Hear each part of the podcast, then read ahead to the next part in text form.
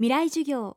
この番組はイノベーターインエレクトロニクス村田製作所の提供でお送りします。未来授業。水曜日。チャプター今週の講師は広島大学大学院准教授で生物学者の長沼武さん。生命の起源はどこにあるのか。この疑問は生き物の進化や行動に関するさまざまな疑問につながっていきます。例えばなぜ生き物は今の姿になったのか。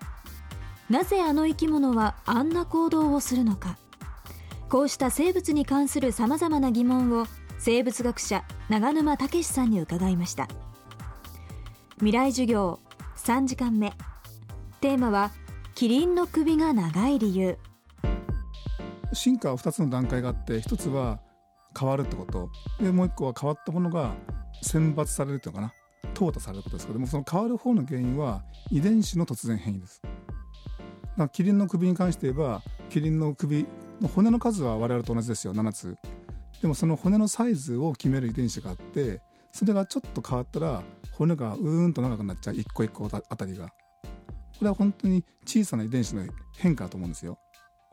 で結局たった1個の遺伝子が変わっただけで首の長さがうんと変わっちゃう。あとはそれがどうやって生き延びるかっていうのがまた自然淘汰の問題なんだけども。いろんなだから変わるきっかけは遺伝子の突然変異ってとこですからこれはどうしようもないですよ。多分逆もあるんですよね。異様に短いとか。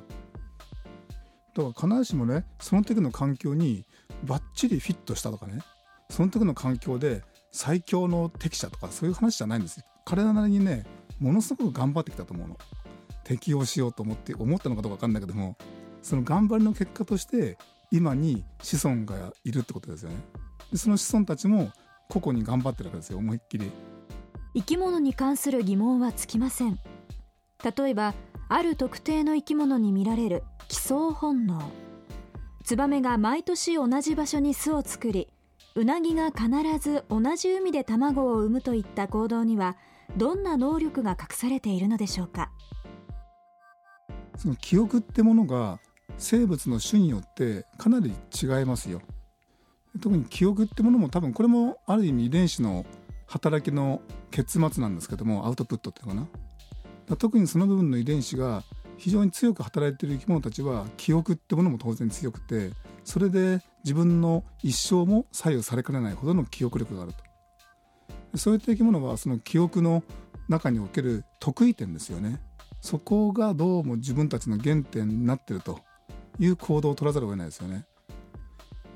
得意点というのは例えばそのスピーシーズが誕生したどんなスピーシーズも種ですよ。生物種も必ず最初は一個体なんですよ。その一個体が生まれた地がそれこそ約束の地あるいは得意点として働いてるかもしれない。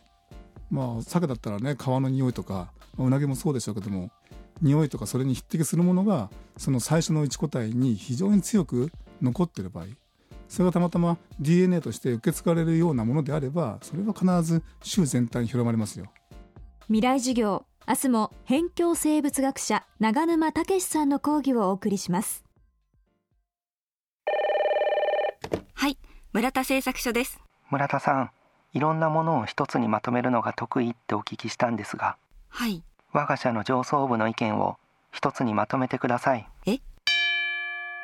いろんな機能を一つの部品にまとめています。電子部品の村田製作所。未来授業。この番組はイノベーターインエレクトロニクス村田製作所の提供でお送りしました